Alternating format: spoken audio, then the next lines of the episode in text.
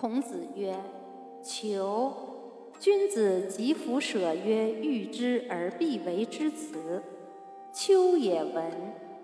有国有家者，不患寡而患不均，不患贫而患不安。盖君无贫，和无寡，安无倾。夫如是，故远人不服，则修文德以来之。既来之，则安之。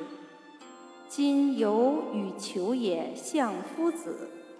远人不服而不能来也，邦分崩离析而不能守也，而谋动干戈于邦内。吾恐季孙之忧，不在颛臾，而在萧墙之内也。